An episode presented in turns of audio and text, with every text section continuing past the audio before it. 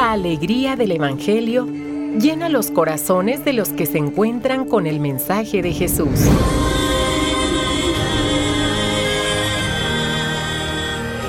El Evangelio de hoy. El Evangelio de hoy. En voz de Monseñor Sigifredo Noriega Barceló. Escuchemos.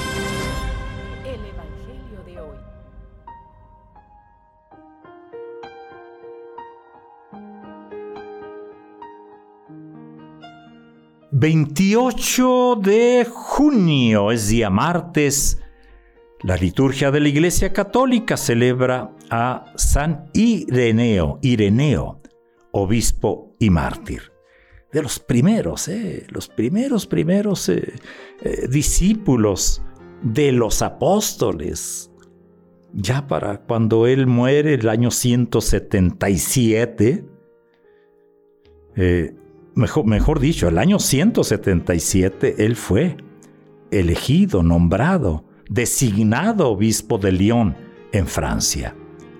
Y él le tocó evangelizar lo que en ese tiempo se llamaba, era una colonia romana que se llamaba Galia, Galia.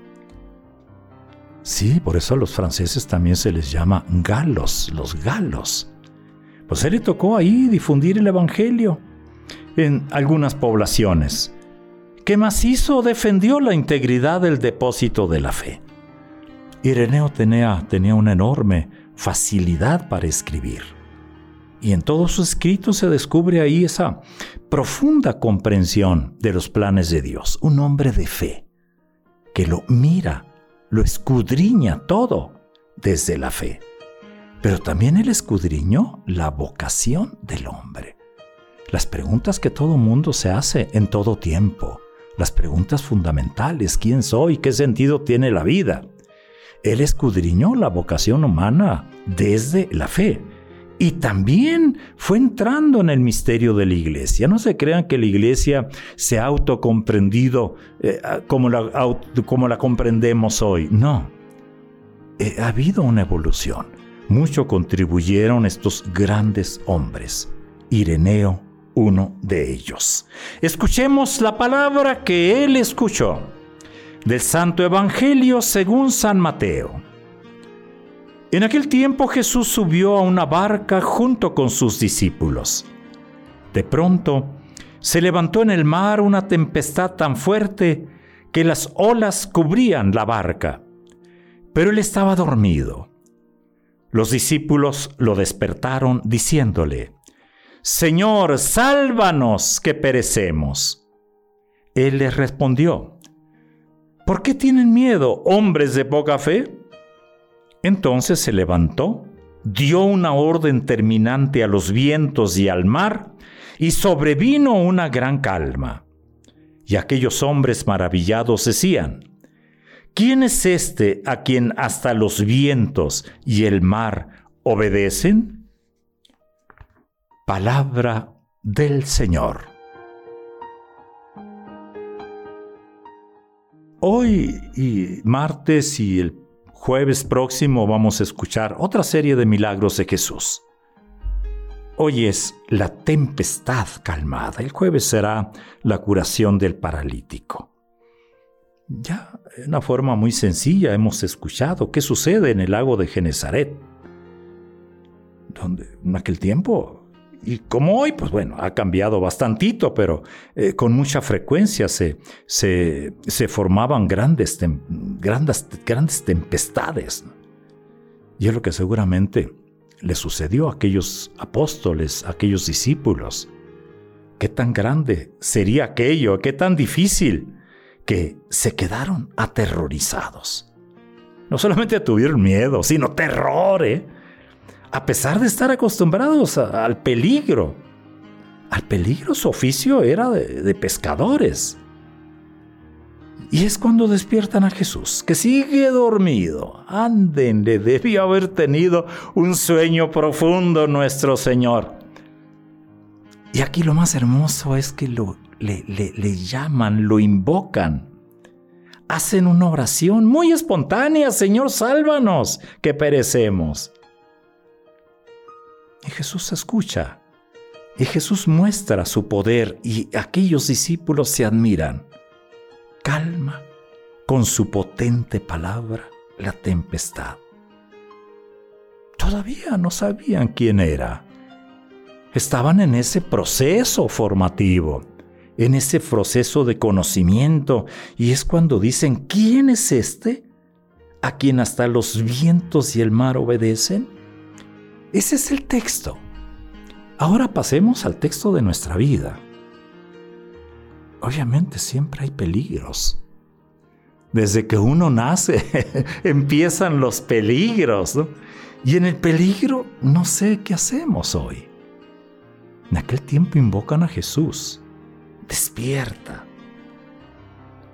Pero aquí en aquellos discípulos debió haber pasado algo tan importante, tan importante que Jesús los va a reprender. Hombres de poca fe les va a decir.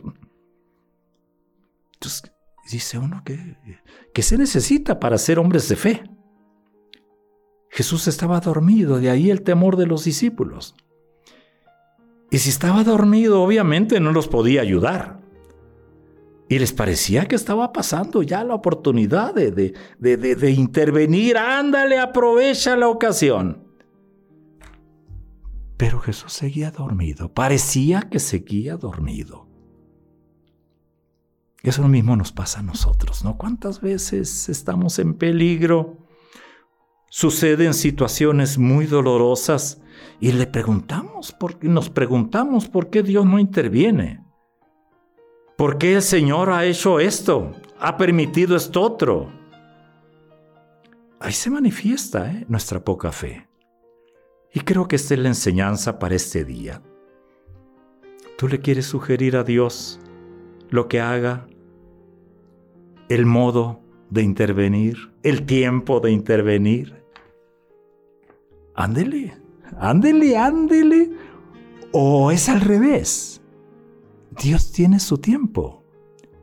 El cristiano sabe que Dios lo ve todo y confía en Él. No se queda con los brazos cruzados. No se queda con los brazos cruzados. Por eso también el cristiano tiene que orar, tiene que actuar, pero por encima de todo tiene, tiene muy alta su esperanza debe tener muy alta su confianza en Dios. Y es eso.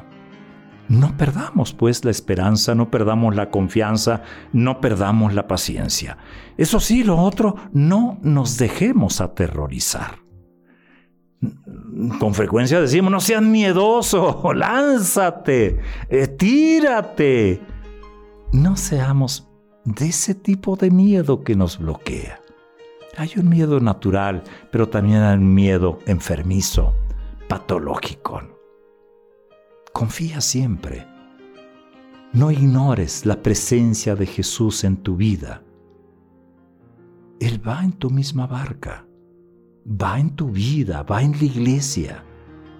No dudes. No seas pues esa persona de poca fe. Y ojalá que siempre tengamos esa paciencia de esperar.